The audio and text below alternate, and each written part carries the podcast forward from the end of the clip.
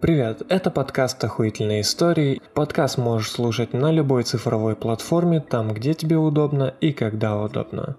Подписывайся, следи за обновлениями, а мы начинаем.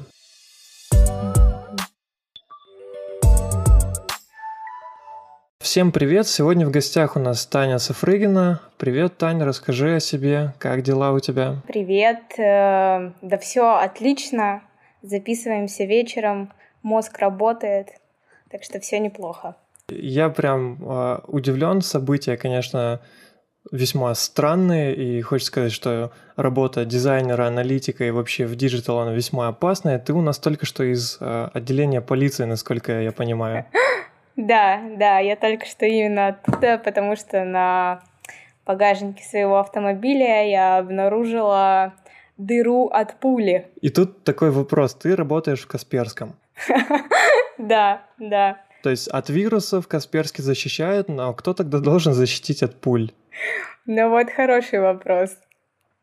Слушай, ну по логике это же должна быть полиция, но я так понимаю, скорее всего, полиция и выстрелила, или что произошло? Да, да, ирония судьбы в том, что я припарковала автомобиль напротив отделения полиции, а когда вернулась, обнаружила дыру от пули в багажнике. Это очень интересная история. Я не знаю, чем это закончится, вот, но ирония судьбы такова, да, что те, кто нас должны защищать, скорее всего, игрались в казаки-разбойники. Но это не точно. Удивительно. Знаешь, это сейчас получается э, пятый выпуск подкаста, который называется «Охуительные истории», и по факту это первая охуительная история на этом подкасте. Да, вот, понимаешь, пятерочка. Такой мини-юбилей, вот он наконец-то начался с такой истории. Но, в принципе, обращайся, у меня таких историй. Жизнь меня любит. Ну, я надеюсь, что все решится позитивно, что быстро, без, безболезненно и так далее. Окей. Ну, и вроде как особо не переживаешь, я так понимаю. Да, ты это знаешь, это когда ты не умеешь спокойно рассказывать о своих переживаниях и все превращаешь в стендап. Вот. Я из этих людей. Так как-то проще. Какие-то проблемы решаются, но и, в принципе, наверное, в работе самое главное, что мне помогает держать себя в руках, это юмор. Вот по поводу держать себя в руках, а, расскажи о своей неприязни к UX. Почему они тебя так сильно бесят? Но на самом деле я никогда не думала, что у меня будет такая какая-то неприязнь, или может это даже не неприязнь называется. Но для меня всегда дизайнер — это был бог. Ну, то есть ты думаешь, блин, чувак, у тебя такой крутой взгляд, вкус, насмотренность, да, ну, это еще до того, как UX вообще стало популярно применять, да, что я UX, UI дизайнер. Вот. Когда все стали по-модному говорить, что я UX, UI, и ты такая, «А, ты не только классно, типа, рисуешь, и вообще вот у тебя тако, такая насмотренность крутая, ты прям дизайнишь как бог, но ты еще и в юзабилити умеешь, у тебя, то есть, еще работает логика, ты понимаешь, как привести пользователя к финальной там точке, ключевой цели максимально быстро и бесшовно, но это вообще вау-вау. Ну, то есть для меня всегда это было вот так, а, пока я не стала сталкиваться с а, наймом дизайнеров, с дизайнерами в различных командах на предыдущих местах работы, на текущих, то есть вообще в каких-то диалогах, когда я судила хакатоны по юзабилити интерфейсам мобильного приложения. И то есть у меня начали такие возникать, ну, знаешь, это как разочарование, что вроде ты так называешься, да, но при этом, ну, у тебя все очень плохо с логикой, очень плохо с пониманием того, как пользователь должен бесшовно пройти в продукте свой путь, и, соответственно, чем больше я сталкивалась с дизайнерами в своей работе, потому что я такой некий их ревьюер и советчик, ну, то есть тем больше вот у меня возникала такая как бы фрустрация, что почему, как. А это как-то связано с уровнем дизайнера? Ты знаешь, я никогда не проводила параллель, то есть у меня не было такого, что ой, джуны там как бы неопытные, а вот там синеры, они вообще боги. Потому что недавно ну как недавно, несколько месяцев назад э, в образовательный продукт, которым я занималась, собеседовала дизайнера на часть по дизайну. И у него очень большой опыт, у него такое портфолио, он написал книгу по дизайну. Я такая думаю, ого, то есть я там его портфолио 125 страниц отсматривала, посмотрела там, даже книгу нашла, скачала, которую он написал, и когда я его стала собеседовать, я просто обалдела. Человек, ну то есть считает, что там э, анимация иконки добавления в корзину — это гипотеза. И что ее нужно проверять АБ-тестом? Я говорю, ну нет, ты это либо делаешь, либо не делаешь. У тебя слишком дорогие АБ-тесты под такое будут. Ну, то есть вот какие-то такие вещи, я поняла, что, ну, он говорит, я там дизайном 15 лет занимаюсь, я книгу по дизайну написал, а вот какие-то такие вещи, да, которые, ну, как бы на бизнесе и на аналитике, ну, и, в принципе, на логике завязаны, ну, он с ними не очень дружит. На самом деле, да, э, часто же идет речь о том, что не все штуки в дизайне нужно как бы исследовать, тестировать. Есть э, какие-то вещи, которые, основываясь на общепринятых паттернах, либо на каком-то опыте, предыдущем фидбэке каком-то собранном, да, ты можешь а, просто взять и сделать, либо не сделать. Да, тут согласен. Да, да, абсолютно верно. Ну, то есть, и поэтому какой-то вот корреляции между а, тем, сколько человек в дизайне, да, и неважно в каком, то есть, ну, как бы есть же продуктовый дизайн, просто UX, UI, э, все по-разному называют. Мне, кстати, за эту фразу сегодня напихали. Я дал интервью для Лабы, и там э, был, была такая цитата в интервью, э, ну, мол, что... Как же дословно было? Что-то вроде продуктовый дизайн отличается от просто UX, UI дизайна. Ну, что-то в таком духе. И мне сказали, мол, типа, что ты гонишь? Ну, продуктовый дизайн, это же тоже UX, UI. Но я как бы не спорю, да, это тоже UX, UI, но только в продуктовом скрывается за этим понятием еще много чего, чего нету просто в UX, UI дизайне, окей.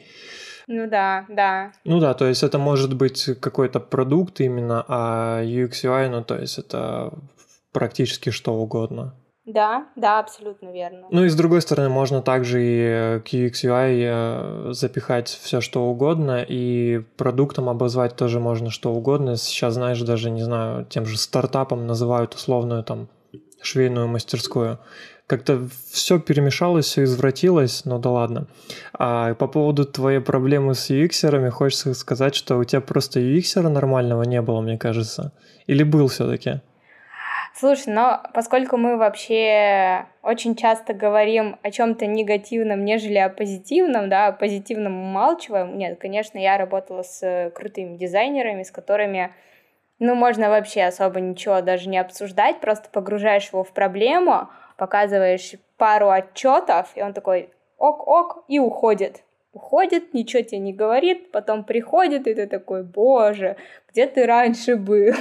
ну, то есть а, у меня сейчас есть такие дизайнеры, есть такие дизайнеры и внутри Касперского, есть и на подряде, потому что иногда э, на команду ну, как бы не хватает рук, и мы, соответственно, привлекаем других дизайнеров. Но хочется оговориться, что это это дизайнеры не российского происхождения, но это дизайнеры из UK, то есть там очень сильная, ну, как бы школа дизайна, в принципе. Там очень крутые магистратуры по Human Computer Interaction, да, что тоже подразумевает UX.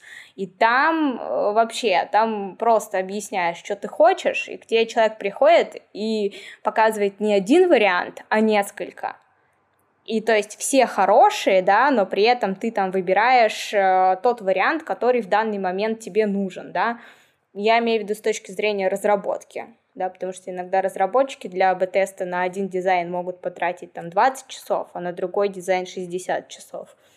То есть у меня, конечно, есть положительный опыт, э, просто есть такой обидный момент, что и крутые дизайнеры с ну, с очень хорошей базой и при этом с классным опытом. И дизайнеры, которые вообще просто, ну, по моему мнению, открыли YouTube туториал, э, как вообще, как сделать макет, как накидать макет фигами, они называются одинаково, понимаешь, то есть типа UX, UI. Вот. Нету что Junior UX, UI, да, все пишут UX, UI дизайнер. Senior Director, ну вот как-то так дальше. Вот, но в целом все пишут UX, UI дизайнер. И меня вот это вот немножко смущает. А для меня всегда было забавно, когда люди пишут UX UI дизайнер, будучи на стадии того, что они даже про UX, ну не то что не пробовали, они даже не читали про это. У них там, допустим, а, опыт есть только в создании каких-то лендосиков и так далее, но они пишут UX просто потому, что а, это хоть какой-то шанс быть замеченным. И в этом плане я их понимаю. Но когда такой человек приходит на собеседование, мне приходится сначала отделять э, зерна от плевел, вот на этом этапе становится, конечно, очень грустно, потому что ты понимаешь, что человек тебе либо рассказывает понятие UX из Википедии, либо он его не может рассказать абсолютно вообще, ну, то есть никак. Но даже, знаешь, это как понятие, это вот когда аналитик приходит на собеседование, и ему говорят, что такое дисперсия, но вот знаешь, тоже сходу, кроме как, э, что это мера разброса величины, ты ничего не скажешь, да? То есть, ну, как бы определение UX в целом, когда ты начинаешь про какие-то вещи, ну, спрашивать, как сделать пользовательский опыт бесшовным, какие были кейсы, да, как вы это валидировали, как тестировали, как вообще нашли эту проблему, какое решение ты предлагал, да, как дизайнер. Когда начинаешь вот так разговаривать, ну, ты уже понимаешь, если человек тебе ничего не может ответить, то, конечно. Просто, понимаешь, э, есть такая история, что многим портфолио рисуют, либо портфолио воруются. В аналитике, кстати, есть такая же история, что за тебя делает тестовое задание твой парень, который работает в IT, или еще что-то такое. Ну, то есть из разговора только, мне кажется, ты понимаешь, ну, насколько человек вообще разбирается в UX, UI, вот, а так очень тяжело. Ну, то есть даже по портфолио, вот даже я сидела, отсматривала 125 страниц там, всего-всего-всего, и исследований, и макеты до, и после, какие-то результаты. Человек книгу написал, ты начинаешь с ним разговаривать, и ты просто понимаешь, что, ну, добрый вечер. Блять, у меня cool story есть. Когда-то мне отправили э, портфолио, где чувак тоже писал в своем кейс-стаде, э, ставил скрины макетов до, то есть до того, как он типа пришел в компанию, все такое, и свой результат работы. И ты знаешь, до было лучше. До было лучше? Бывает такое, да. А, я, кстати, видела недавно несколько редизайнов стартапов, и вот там реально до было лучше. То есть умение себя продавать мне кажется, вообще в индустрии IT это очень важный навык. Но умение купить человека, который тебе не принесет никакой ценности, это тоже, знаешь, нужно уметь. Потому что, ну, мне кажется, все будет очень очевидно, когда человек у тебя поработает первые две недели. Ну, видишь, а все пытаются это выяснить на раннем этапе собеседований. Может быть, поэтому сыпят тестовыми заданиями, хотя я вообще не сторонник тестовых, но судя по тому, что я слышу последнее время, видимо, это реально весьма полезная штука. Хотя, а, может быть, дело в том, что уровень рынка настолько низкий а, на, на моменте, когда ты собеседуешь джуниоров или медлов, что, в принципе, даже тестовое задание тебе вряд ли чем-то поможет. Хотя, опять же, э, я давно говорю о том, что дизайнеру нужна самостоятельность и тяга к знаниям. Если у дизайнера нет тяги к знаниям и какой-то самостоятельности, то есть если у него есть какая-то проблема, какой-то э, лаг в знаниях, он должен для начала попробовать самостоятельно его восполнить. Если он это не делает, вот, то, допустим, у него есть какой-то срочный, там, пиздец горит у него, он, не знаю, э, какой-то, ну, блядь, шорткат в фигме, да, вот он не знает, загугли. Ну, Нет, да, он идет как да. в какой-нибудь дизайнерский чат и спрашивает и ждет ответа. У него там горят дедлайны, орет э, менеджер, э, шеф на нем уже волосы рвет. Но он сидит и ждет ответа из чата. Это категорически неправильно. И сейчас вот, вот что меня бесит. Вот что я вспомнил. Когда я начинал заниматься дизайном, а, такого количества информации, там, тем более на русском языке, в свободном доступе попросту не было. Абсолютно. В аналитике то же самое. Все самые крутые аналитики всегда были на Западе, в Америке. Потом э, у нас в России вообще этого рынка по-нормальному сформированного не было. Сейчас уже, ну, как-то худо-бедно. Я думаю, что мы выходим на какое-то плато нормальных, более-менее готовых аналитиков, э, таких средних позиций. Но вот тоже сейчас столько информации, просто бери не хочу, скачивай там Юпитер ноутбуки, смотри курсы по статистике, сиди, я не знаю, там теор вер решай, ну то есть делай все, что хочешь. Тебе даже самые там топовые чуваки из Мейла и Яндекса уже давно разжевали всю, весь этот матстат, все эти критерии. Просто сядь, запиши один раз на листочек. Ну, потому что есть люди, которые учатся на прикладной математике, они приходят в индустрию, они АБ-тест посчитать не могут. Ну, то есть, и ты сидишь и такой, что такое может быть? То есть вот это, знаешь, такая некая предвзятость существует что э, на рынке, что вот аналитиков там с физтеха, из Бауманки вообще берут даже, знаешь, там условно не смотрят, не, не разговаривают с кандидатом, вот, а потом такие ребята приходят на работу и, ну, либо демотивируют других, да, либо не приносят пользы в целом, но вот эта вот предвзятость университетская — что тебе кажется, что вот если ты там учился, да, или у тебя были ранее сотрудники из этого универа, они крутые, то вот надо их обязательно брать. Вот. Я, кстати, не знаю, есть ли такое в дизайне. Знаешь, э, может быть, не совсем про это, но вот была такая история. Я когда-то работал в локальном аутсорсе, и мы делали проект для одного банка красного цвета. А, пришли к ним в офис, и наша задача была провести фокус-группу. А, соответственно, нашли респондентов, все.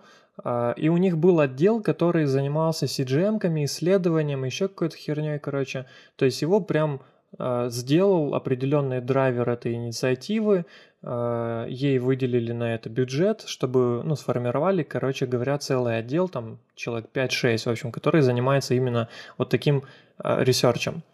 Мы приходим к ним, и драйвер этой инициативы подходит ко мне и говорит, слушай, а ты знаешь, как проводить фокус-группы? То есть э, ты встречаешься вот с таким, и, и у тебя просто недопонимание, что происходит, да, чувак, ты же в этом отделе работаешь.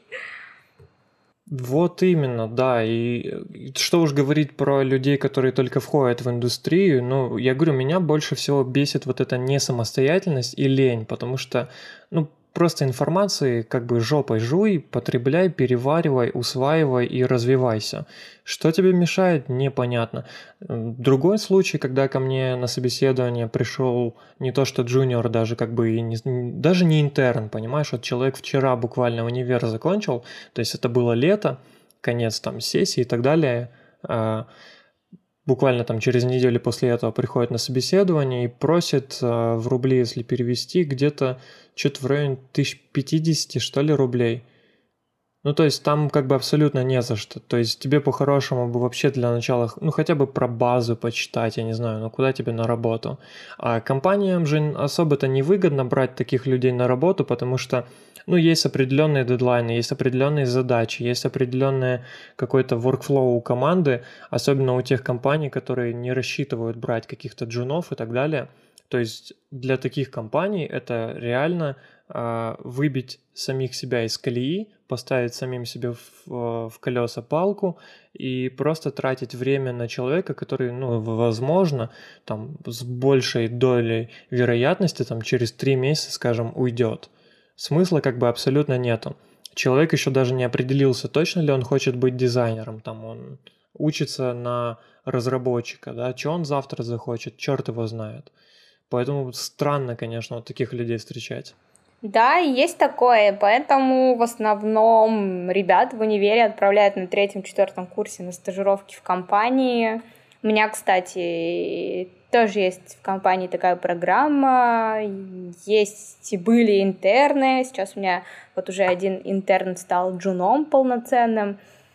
Даже, даже на такую стажировку в компанию интерны проходят, ну, то есть проходят отбор. Нет такого, что мы что у нас есть там какой-то договор с вузами, да, мы все равно себе в команду выбираем интернов, вот, и в принципе э, есть такой момент, понятно, что это все оплачиваемое, но есть такой момент, что, во-первых, ты присматриваешься к человеку, если ты в нем видишь потенциал и как с ним нужно работать, ты можешь его как бы дотаскать до нужного уровня.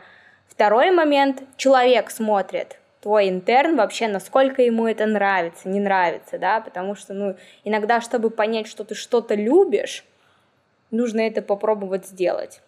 Поэтому, мне кажется, здесь такая история, что, ну, на стажировку, во-первых, тоже надо людей отбирать, а во-вторых, э, да, ты вкладываешь в человека там свое время, но он там получает не такую зарплату, как ты, условно, будучи находясь а, в позиции интерна, а ты там middle, senior, lead и выше. Ну, что, в принципе, логично. Единственное, тут на самом деле хочется ясность внести. А, мы просто перескочили эту тему и не, не уточнили, в какой части Касперского ты работаешь. То есть эти интерны, они россияне или это иностранцы? Нет, это русские ребята. Я работаю в глобальной команде. У меня позиция аналитик по оптимизации конверсии, но при этом а, я отвечаю за все сайты Касперского по всему миру, которые есть. Мы делимся между собой там рынками, проектами, в основном проектами, потому что там каждый проект мы валидируем на разных рынках. Это вот очень интересная тема. Давай такую небольшую э, подводочку с небольшой историей, а потом э, спросим тебя. Смотри, э, когда я говорил людям о том, что дизайн может отличаться в зависимости от региона, страны, культуры, языка, еще каких-то штук, да, там, религиозного наследия и всего прочего, люди мне особо не верили. У меня было какие два кейса. А, во-первых, Сбербанк. А, в свое время Сбер начал у себя, российский я имею в виду, начал у себя на сайте использовать в виде call to action кнопки черного цвета. Когда эти гайдлайны, когда эти гайдлайны пришли к нам в Казахстан, мы поставили uh, call to action черного цвета, у нас э, CTR достаточно сильно просел. Мы вернули обратно зеленые. То есть можно, наверное, сравнить э, с чем? Ну, наверное, какое-то культурное наследие, может быть, ментальность, еще что-то. Угу. Может быть, просто рандомно, хрен знает. Это уже дальше никто не, не тестил, насколько я помню. Да-да-да, я просто хочу добавить, что, возможно, люди это воспринимали как фейк, потому что есть очень сильные устоявшиеся бренд цвета. Да, кстати, вполне возможно. А второй кейс, он был, наверное, где-то года за три, за четыре до этого. Мы делали, а, ну, я устроился в стартап, мы делали купонный сайт, может быть, знаешь, как в России Биглион. Вот. И мы делали э, купонный сайт в Казахстане. На тот момент это был там что-то третий, четвертый такой сайт, но он самый крупный был один, он был красного цвета. И, соответственно, мы ориентировались в чем-то на него, смотрели там на Биглион и на глобальный группон. Глобальный группон зеленого цвета был, и наш инвестор, он очень сильно хотел э, скоммуниздить этот зеленый цвет, и мы просто сделали что? Я сделал там парочку макетов по сценариям, все, э, оранжевого цвета, который у нас был, и зеленого цвета, который мы скоммунизили у группона. Мы пошли потестили на людях, и в итоге люди просто ну, не воспринимали этот сайт – а, как какой-то скидочный, еще что-то. Я не знаю почему, но когда мы начали опрашивать а, иностранцев, они говорили, что группон им близок и они с радостью там покупают, потому что, короче, в то время у них очень сильная была война вот этого всякого эко, Гринписа и всего прочего. А у нас на это всем насрать. У нас все привыкли, что все, что скидка, это же а, там красное или оранжевое. Вот, теперь вопрос закономерный к тебе. Насколько сильно различается дизайн по регионам, раз уж ты отвечаешь за все сайты Касперского, то есть они у вас отличаются в зависимости от страны? Да, сайты отличаются не сильно, но больше именно в каких-то UX вещах, в каких-то элементах, которые помогают бесшовно пройти флоу.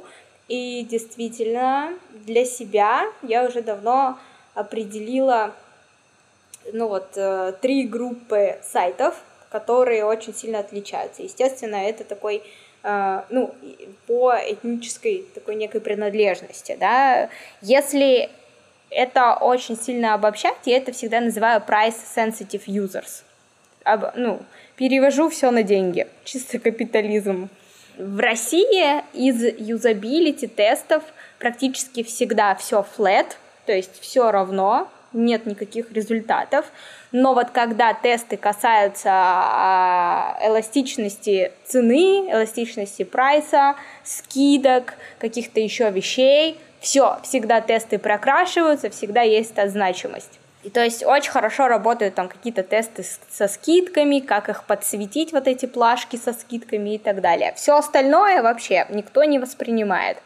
А, следующий такой интересный а, момент, э, который тоже отличается, например, модель модель подписок, да, то есть есть обычная стандартная там кнопка Buy Now купить, и, в принципе, модель подписы, подписочная в Россию, ну, тоже пришла не так давно. Ну, вот на рынке, наверное, последние пять лет активно развиваются.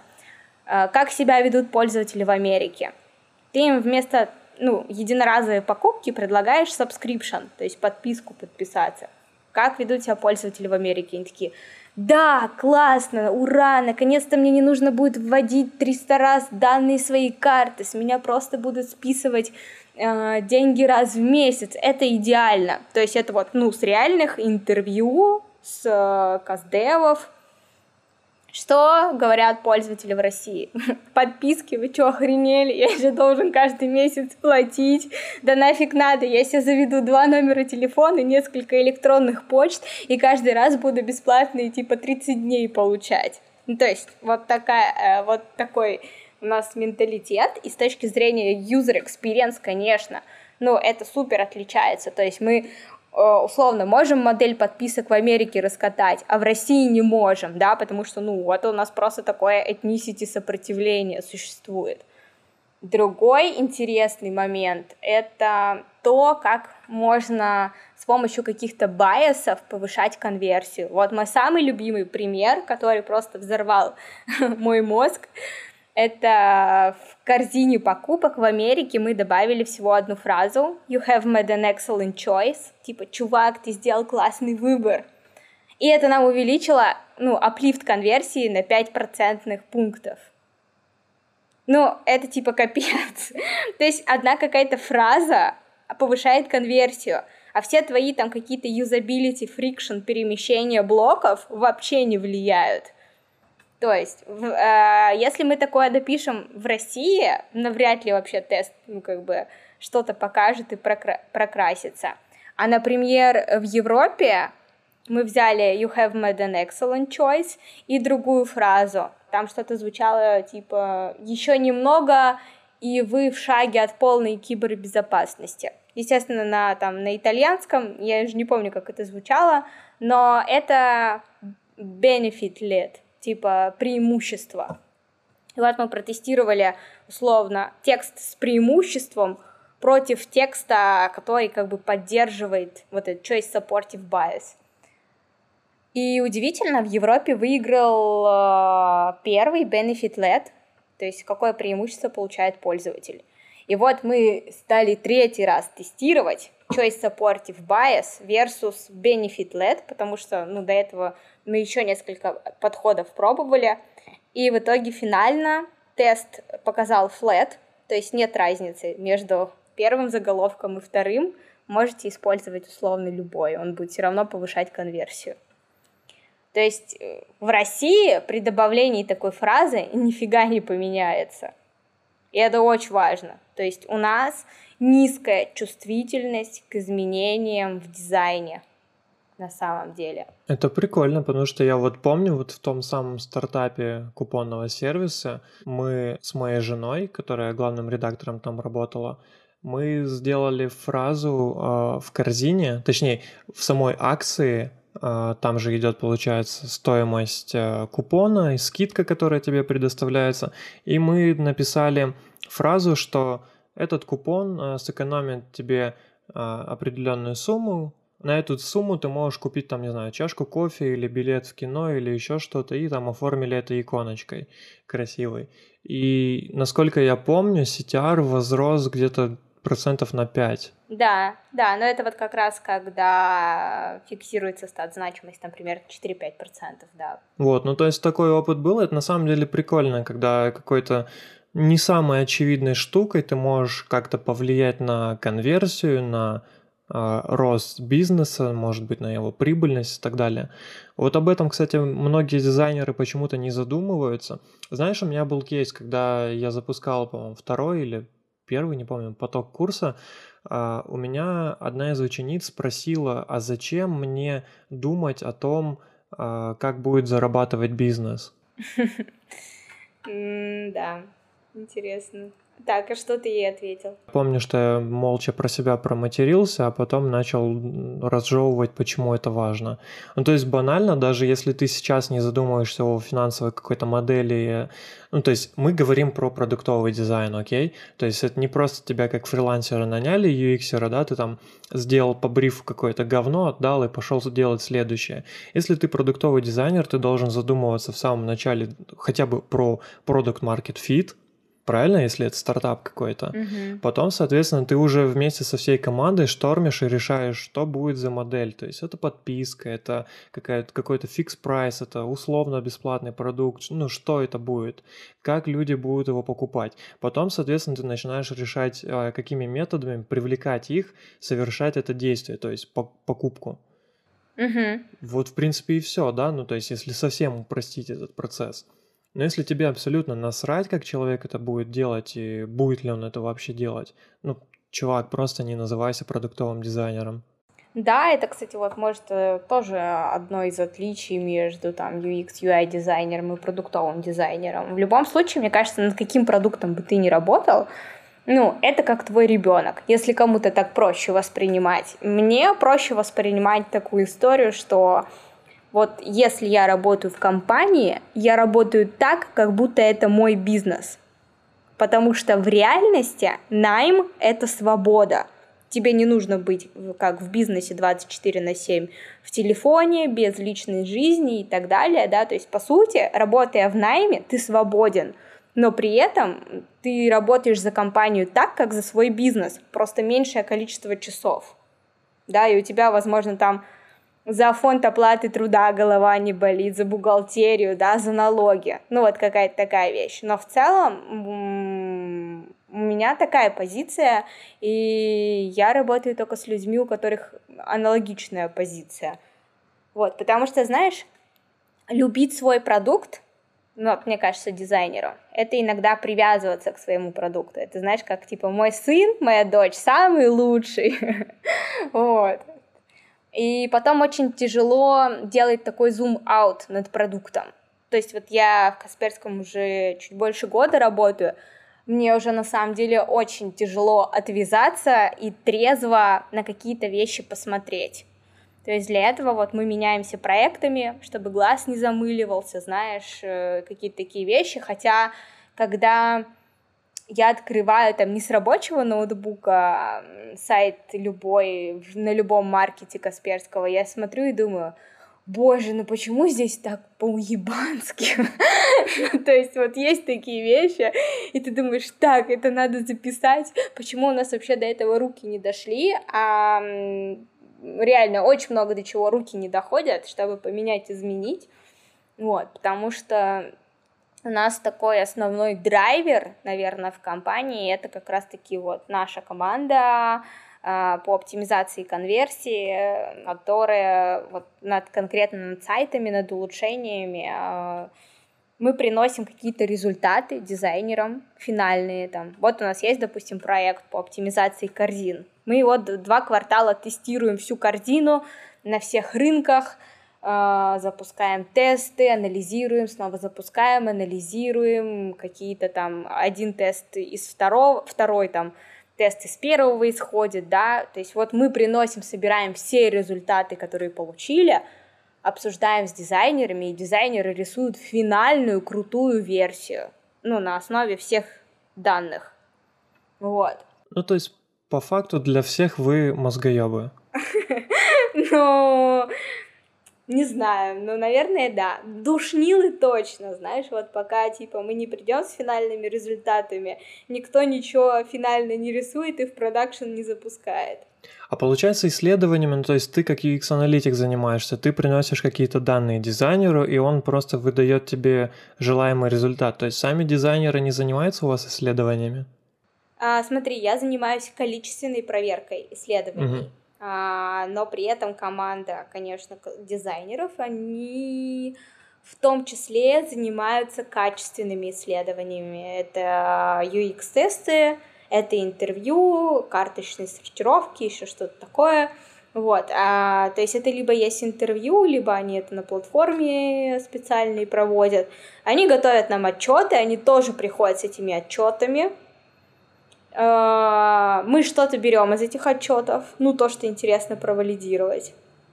И очень часто все то, что они нам приносят, то есть количественно, обезличенно – не, ну, то есть результаты не, теста не прокрашиваются. Вот я сейчас попытаюсь э, вспомнить какой-то пример, который они нам приносили, и мы такие, типа, и чё? ну, пошли проверили, ничего не работает. Блин, вот не могу, к сожалению, вспомнить с первого раза, но вот я, кстати, вспомнила один кейс с примером про ethnicity. А, мы добавили прогресс-бар в корзину для того, чтобы пользователи видели, какое количество усилий им нужно приложить, чтобы купить антивирус. Ну, это нормальная штука. Да, то есть тут такая история, что, во-первых, человек раз, два, три, четыре там шага видит, да, причем четвертый шаг это success, типа успех, э, понимает, что вот он столько усилий приложит, это был АБЦ-тест, а, соответственно, B это Simple Progress Bar, а C мы сделали навороченный Progress Bar, который при заполнении э, каждого блока, там, billing address, да, и следующий payment метод, э, прокрашивается у тебя в зелененький такой, становится, ну, все красиво, э, все прекрасно. Ну, то есть, знаешь, типа современный классный дизайн, который с точки зрения там user experience показывает человеку, что вот он заполнил, у него там прокрасилась часть того, что он заполнил, и вот он идет дальше. То есть ты, э, я хотела еще на эффекте заигарник сыграть да, то есть что у человека не закончен, когда он не заканчивает э, начатое дело до конца, у него вот это чувство вины играет, и он любым способом, любыми силами пытается завершить это действие. Я вот буквально до этого рассказа хотел тебе сказать, что, мол, знаешь же, что есть э, уловка, что надо прям сразу, допустим, какую-то часть процентов закрасить, чтобы он уже почувствовал какое-то вознаграждение, что вот он только зашел и уже он что-то заполнил, и ему еще осталось там 75%, допустим. Да, у нас такое было. У нас э, так корзина не очень хорошо нарисована, что такой шаг вообще изи мы подсвечивали, что вот уже первый шаг он преодолел. Пожалуйста, только не говори, что это не сработало. История такая. На европейском рынке победил Simple Progress Bar без навороченных вот этих подсвечиваний. Просто тупо серый текст, раз, два, три соответственно, навороченная подсветка а, с эффектом заигарник проиграла. А в Латинской Америке вообще, типа, всем пофиг на этот прогресс-бар. типа, чё там, никто никакие усилия вообще даже и не пытался оценивать. Вот мне нужен антивирус, я его куплю. Зачем вы мне там подсказываете первый, второй, третий шаг вообще? Ну, то есть вот такие пользователи. И это тоже же очень интересно. Вот такая вот история. А самый прикол, что мы никак не можем стать, ну, такой некой ethnicity-centric компанией, но это и в принципе нереально, да, потому что каждый рынок — это каждые свои особенности бизнесовые, ну и в том числе, конечно, культурный код и восприятие. Поэтому очень сильно это влияет. Это прикольно, когда ты работаешь и условно, знаешь, там типа кейсы собираешь, Но когда ты разработчик, и тебе надо паблишить разные варианты, деплоить разные варианты дизайна на разные сайты, у тебя может крыша поехать. Вот, поэтому здесь, знаешь, всегда есть обратная сторона медали. Но в целом эта история сильно влияет. Вот из этого всего вытекает один вопрос. То есть есть, допустим, какие-то, ну, скажем, эвристики, да, общепринятые, общепринятые какие-то паттерны, известными теоретиками, да, тем же Нильсоном Норманом, есть, допустим, а, такой фундаментальный список из 33 законов Икса, да, включая законы Хика, Фица и так далее. Как ты думаешь, они могут на 100% сработать? Хотя я уже знаю ответ, в принципе, но все же, то есть э, универсальные ли они или все-таки нет? Смотри, я отвечу так, на 100% они не смогут сработать по отдельности, но если всегда э, их учитывать все вместе, да, там, например, Хика, Миллера и Фица на одном там экране в интерфейсе, то, безусловно, как минимум это повышает уровень удобства для пользователя – то есть вот когда ты в совокупности какие-то эвристические вещи применяешь, то есть это же не просто так придумали, что у тебя там в мобилке должна быть кнопка не меньше 15 миллиметров, да, потому что ну ты тупо пальцем даже попасть не можешь. Вот. Ну, э, это же не просто так придумали, это действительно про удобство и про восприятие пользователя, э, про исследование. Поэтому вот если просто делать какие-то тесты, да, там, например, на Пола Фица, перемещать э, менюшку сверху вниз. У многих компаний этот тест, ну, в России, по крайней мере, я знаю, э, всегда показывал отрицательный результат. Да, да. Но если мы говорим про юзабилити, про удобство, ну, все держат, извините, смартфон в его нижний, за его нижнюю часть. Хоть двумя руками, хоть одной рукой. Вообще не важно и все используют большой палец руки. И это, блин, как минимум просто с точки э, зрения эргономики удобно. Почему такие тесты проваливаются в России, для меня это загадка, потому что было пару сервисов, которые делали такие тесты у себя, я попадала в выборки, Потом я спустя время заходила на эти сайты, и они снова помещали это все в меню гамбургер, либо вот это проскролливать ленту вверху. Я думала, боже, ребята, ну это же просто ад. Я постоянно перемещаю свои пальцы по смартфону. А смартфон-то с каждым э, годом с точки зрения его размерности физической увеличивается. То есть когда-то мне придется вообще руками перебирать, ползти вверх до меню гамбургера. Абсолютно. Вот буквально недавно я на канале об этом у себя писал, что-то тоже подхертил на эту тему. И еще раньше тоже публиковал вот такой результат исследования. Мы в Сбере переделывали корпоративный сайт и, соответственно, собирались э, делать мобильную версию новую. И я предложил гипотезу, давайте передвинем э, меню из бургера, сделаем таб-бар, то есть э, оставим, в принципе, как раньше было у ВКонтакте, то есть у них тоже был бургер, но он был в таб-баре и какие-то популярные разделы. И мы провели э, тесты сценарные, и люди не могли найти нужный раздел, потому что они тупо не видели менюшки. Вот. И все, в принципе.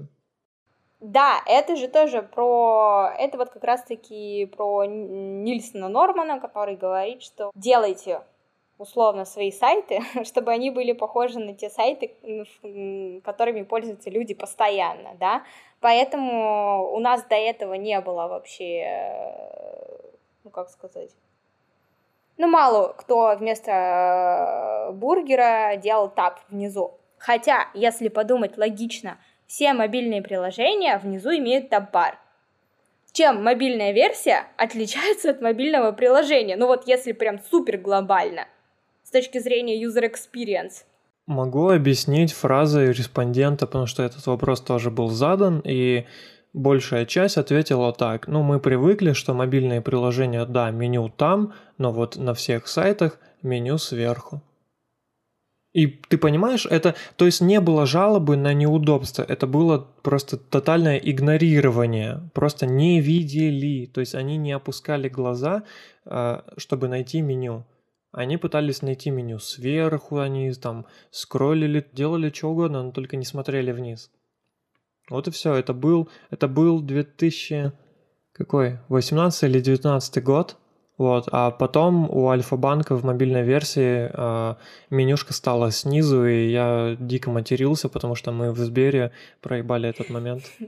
Ну вот, да, есть такое, есть, и действительно у людей формируется привычка, но вот когда ты реально начинаешь логично рассуждать, да, объясните мне там, чем мобильное приложение с точки зрения там дизайна отличается от мобильной версии сайта, ну, по-хорошему, да, не так, как у нас привыкли, что там у тебя мобильная версия, ты начинаешь телефон в руках влево-вправо вертеть, приближать текст, чтобы прочитать никакого адаптивного дизайна. Вот, ну, чем? Ну, ничем. То есть такой же у тебя, у тебя тот же самый смартфон остается, да? То есть твой пользовательский опыт с точки зрения физической нагрузки, с точки зрения эргономики остается тот же. Ну, в чем тогда прикол? Еще такой момент, что я считаю, что дизайнер, он как некий инноватор, должен предлагать такие решения, которые повлияют на привычку пользователя, переучат пользователя.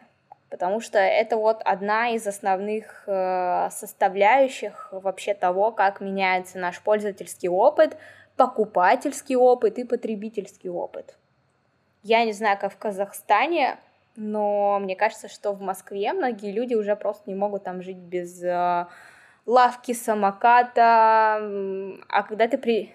а когда ты приезжаешь в регион, у тебя такая начинается ломка, и ты такой, что? Сходить в пятерочку или в Дикси, хотя она в твоем доме? Нет, почему у вас не существует лавки и самокаты, да? То есть мы уже свою вот потребительскую привычку, мы уже переучились, и дизайнер — это тот человек, который тоже должен переучить пользователя, приучить к хорошему, знаешь, как котят к лотку, вот, запомни эту фразу, дизайнер должен переучить пользователей как котят к лотку, да, чтобы, ну, соответственно, их, их же пользовательский опыт улучшился. Мы на самом деле еще до пандемии начали продукты заказывать, я уже даже не представляю, каково это стоять в душной очереди с тележкой на кассе, это ужасно. Да, меняется потребительский опыт, соответственно, наш пользовательский опыт, он тоже будет меняться, да, вот мы сейчас там обсуждаем э, внизу тап-меню, а прикинь, через пять лет вообще не будет, будет какая-то другая история,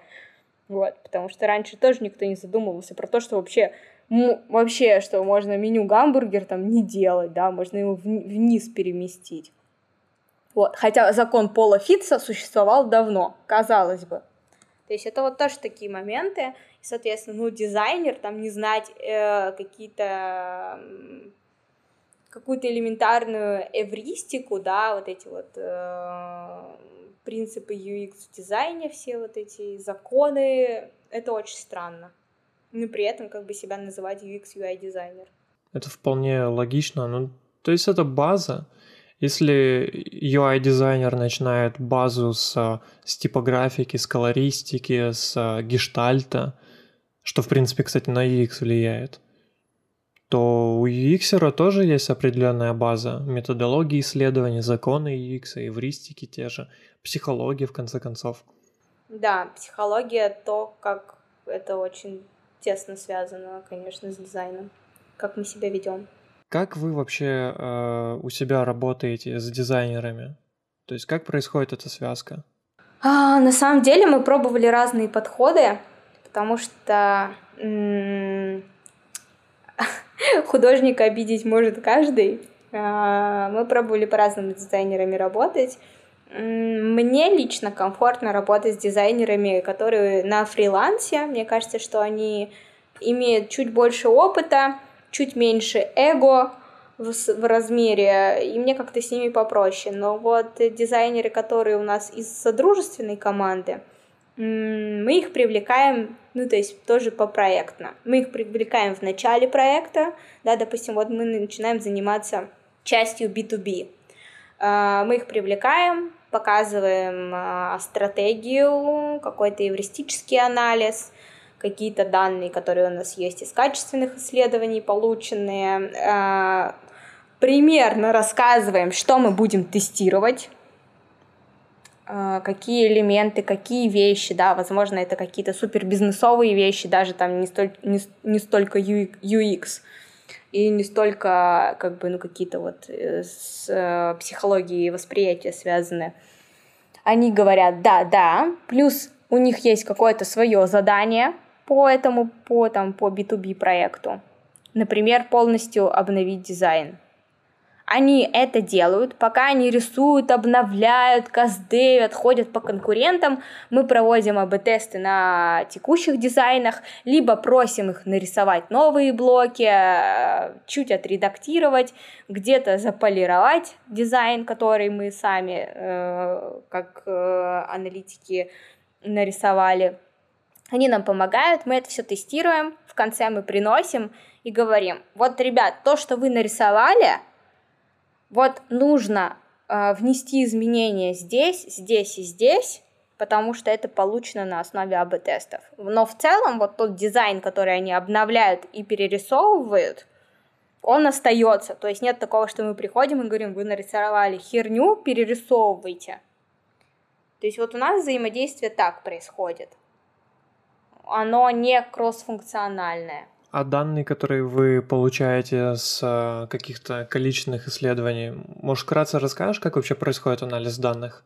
Потому что, ну, как бы не все, далеко не все дизайнеры знают, как работают аналитики, может быть, даже в чем работают аналитики. Угу. Ну вот, например, когда начинается проект, первое, что мы смотрим, мы смотрим тепловые карты, карты кликов, карты скроллов, смотрим на количество трафика, которое есть, а, проверяем и делаем double-check, менялось ли, менялся ли этот трафик и цифры там по click rate и так далее от квартала к кварталу, да, потому что иногда сезонность в бизнесе даже в антивирусном присутствует. А, Интересно. Да, то есть вот такие вещи мы разбираем, а, смотрим все вместе. Соответственно, дизайнеры от своего главы, от тим лида, от арт-директора получают задание на то, что нужно там это обновить и передизайнить. Просто сейчас в Касперском эпоха редизайна наступила, наконец-таки это найдет второй год. То есть ребрендинг произошел, и сейчас идет полностью редизайн и самих продуктов антивирусных, и, соответственно, по части веб, да, где происходят все онлайн-продажи. Дизайнеры рисуют, мы как аналитики делаем э, эвристическую оценку э, после того, как мы посмотрели вот эти все карты кликов, карты скроллов, э, договариваемся о том, о чем не очевидно будет узнать из АБ-тестов, это я говорю про качественные исследования. Готовим какие-то вопросы и отдаем их тоже дизайнерам, да, потому что они по-любому там будут какие-то вещи исследовать совместно с бизнесом. То есть там и дизайнеры идут с бизнесом, готовят исследования, проводят их.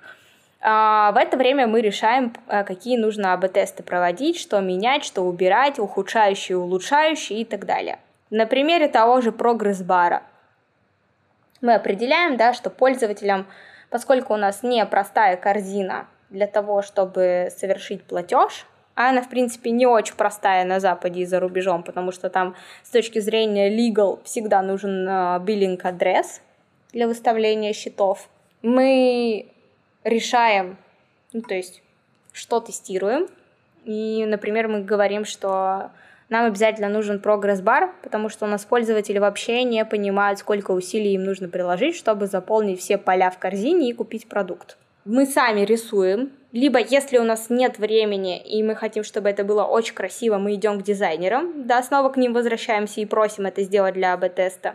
Плюс, возможно, если мы это сами нарисовали, мы можем прийти к дизайнерам и сказать, слушай, чувак, для теста так нормально, он такой, да-да, может, значит, по линеечке выровнял или что-нибудь другое предложит.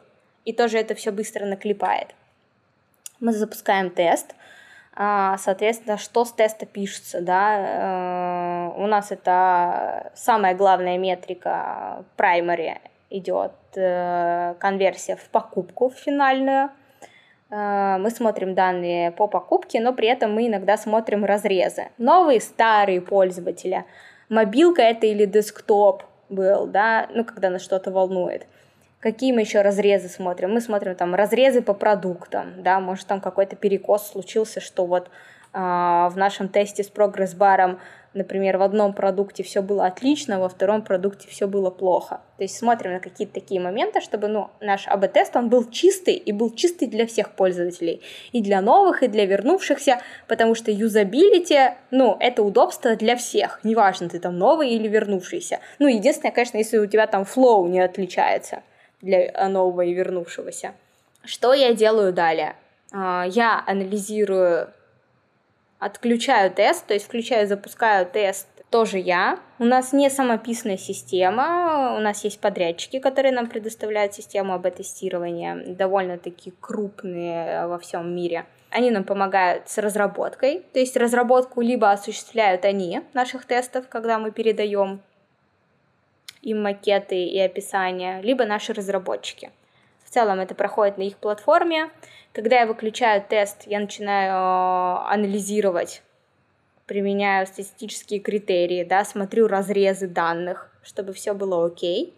А, после этого я пишу финальную документацию, Test Specification Documentation, о том, как прошел тест, то есть всегда я его еще изначально заполняю, да, о том, какой будет тест, описываю его контент, описываю правила, по которым он будет работать, добавляю все ссылки, все макеты, описываю метрики, да, то есть, ну, ты составляешь для одного там сплит-теста полноценный документ, да, то есть это то наследие, которое ты оставляешь компании и всем другим командам для того, чтобы они были в курсе, чем ты занимаешься, насколько твоя работа цена и полезна. И, соответственно, когда э, я проанализировала, я записала все выводы, рекомендации, да, все это у нас хранится в бессменных Atlassian продуктах Confluence и Jira. Все, я приступаю к другому ОБ-тесту. И вот когда я собираю все это вместе за квартал, в конце я прихожу к дизайнерам и показываю. Либо я могу после каждого теста приходить к дизайнеру, если там у нас были по какому-то моменту разногласия, или, например, дизайнеру было интересно, ну, реальный пользовательский опыт, что там вообще происходит с пользователем, как он себя ведет по отношению к какому-то блоку или элементу. Я и прихожу и рассказываю ему. Вот. Но в целом мы не работаем прям в очень тесных связках. У нас просто не хватает таких мощностей. Мы, знаешь, мы любим друг друга на расстоянии. У нас вот такая вот с ними. Но при этом мы не, как бы не вмешиваемся в их работу, они не вмешиваются в нашу. Интересно. Ну, то есть в целом дизайнеры вообще в курсе, да, чем вы занимаетесь? Да, конечно, они в курсе, и угу. многие следят за результатами АБ-тестов, да, особенно если там они рисовали дизайн для АБ-теста. Да-да, даже дизайнеры на подряде потом заходят на сайт и такие, блин, у вас же вот это выиграло, почему вы не задеплоили? Приходится объясняться, ну, потому что все равно, конечно, дизайнер вкладывает свою душу, неважно, там он на подряде, либо не на подряде, и ты это понимаешь, вот, начинаешь его успокаивать, психотерапия. А сами дизайнеры, как ты считаешь, ну вот именно тех, с которыми ты работаешь, э, разбираются в аналитике именно? А, сегодня мне очень хотелось материться, потому что глава дизайна пришел ко мне с э, тепловыми картами и сказал, я нашел инсайт. За какой период эти тепловые карты? Какой там был трафик? Почему он инсайт сделал именно на этой выборке? Вообще ничего не понятно, и очень хотелось ругаться и материться.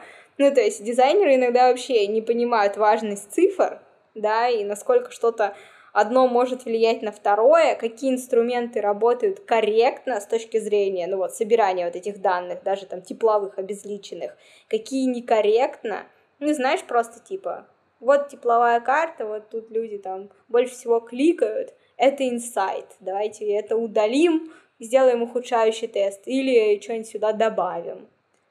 Ну, это странно, то есть взрослый человек, очень долго работает в аналитике, но... Ой, прошу прощения, в дизайне, но в аналитике очень как бы к аналитике так относится. Ну, то есть аналитика — это цифры, и это довольно-таки точные цифры.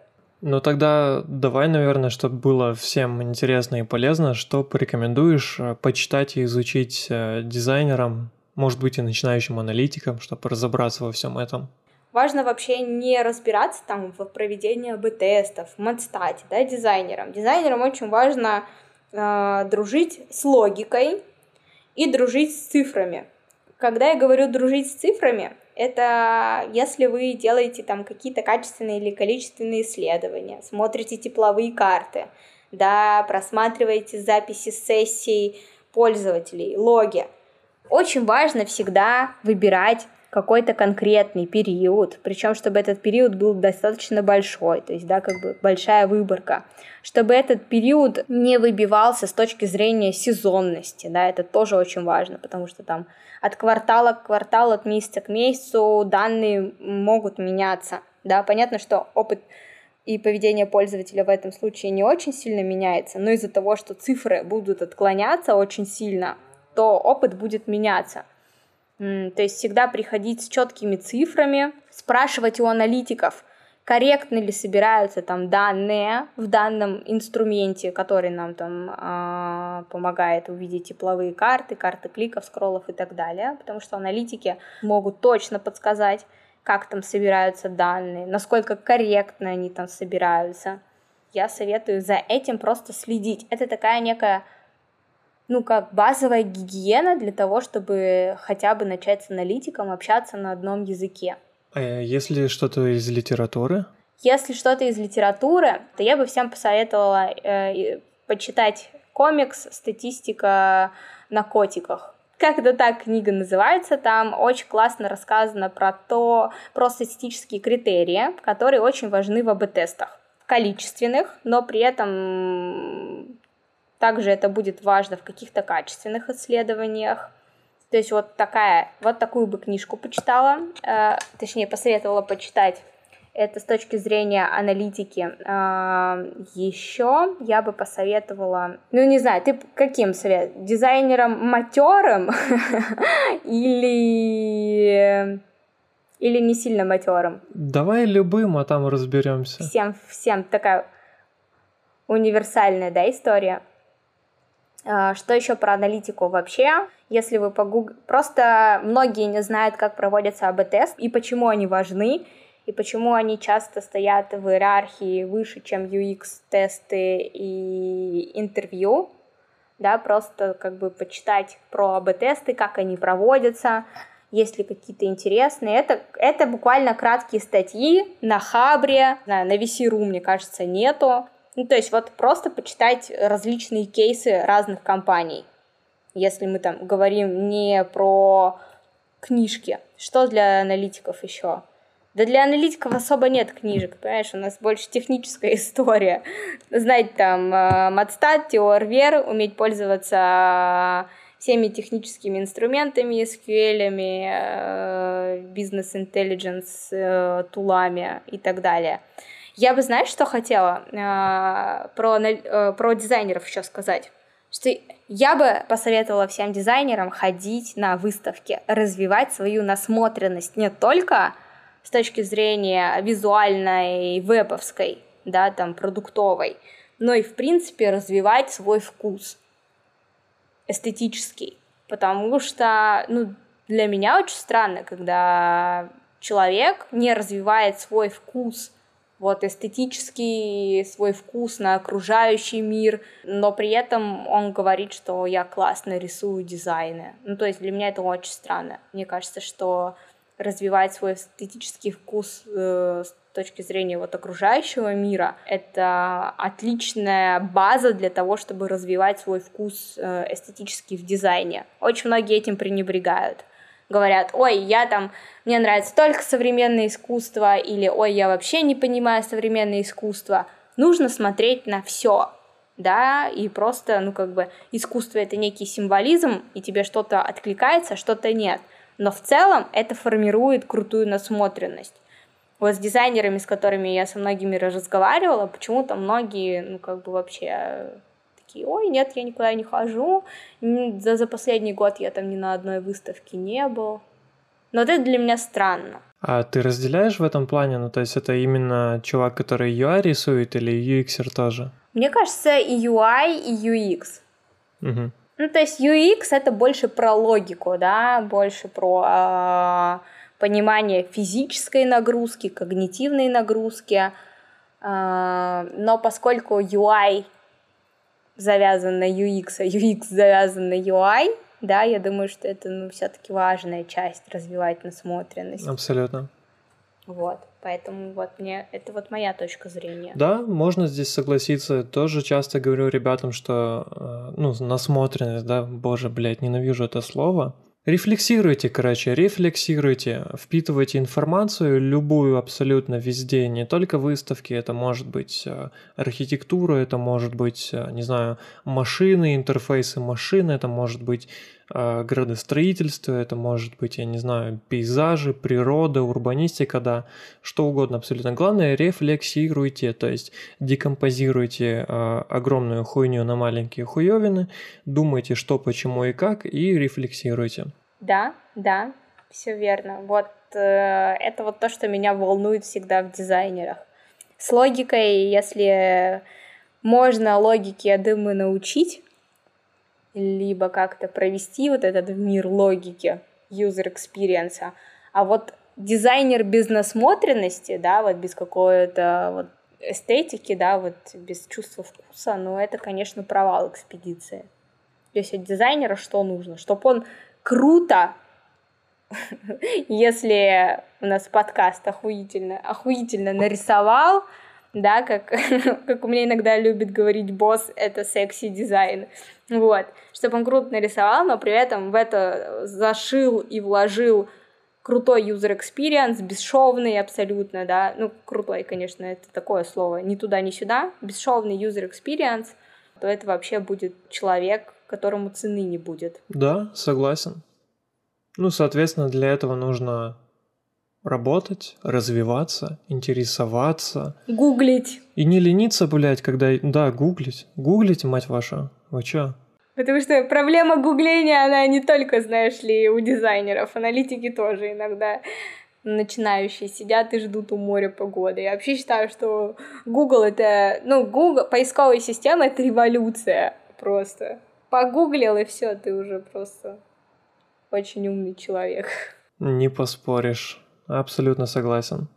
Что ж, ну у меня какие-то вопросы на самом деле закончились. Полезные советы дизайнерам были даны, поэтому я считаю, что наша миссия на сегодня окончена. Мы весьма охуительно поговорили. Круто, спасибо, что позвал. Я думаю, что вот кейсы, которые я рассказываю, они не супер большие и не супер сложные, но при этом они полезные для того, чтобы понимать, как меняется индустрия, как аналитики становятся верными партнерами и товарищами дизайнеров. Дизайнеры, в свою очередь, э, чуть больше понимают, что от них требуется, да, помимо просто нарисовать. Вот, я думаю, что подкаст получился интересный, не сильно долгий, что тоже важно. Вот. Поэтому спасибо, что позвал. Спасибо, что пришла. Всего хорошего, пока. Пока.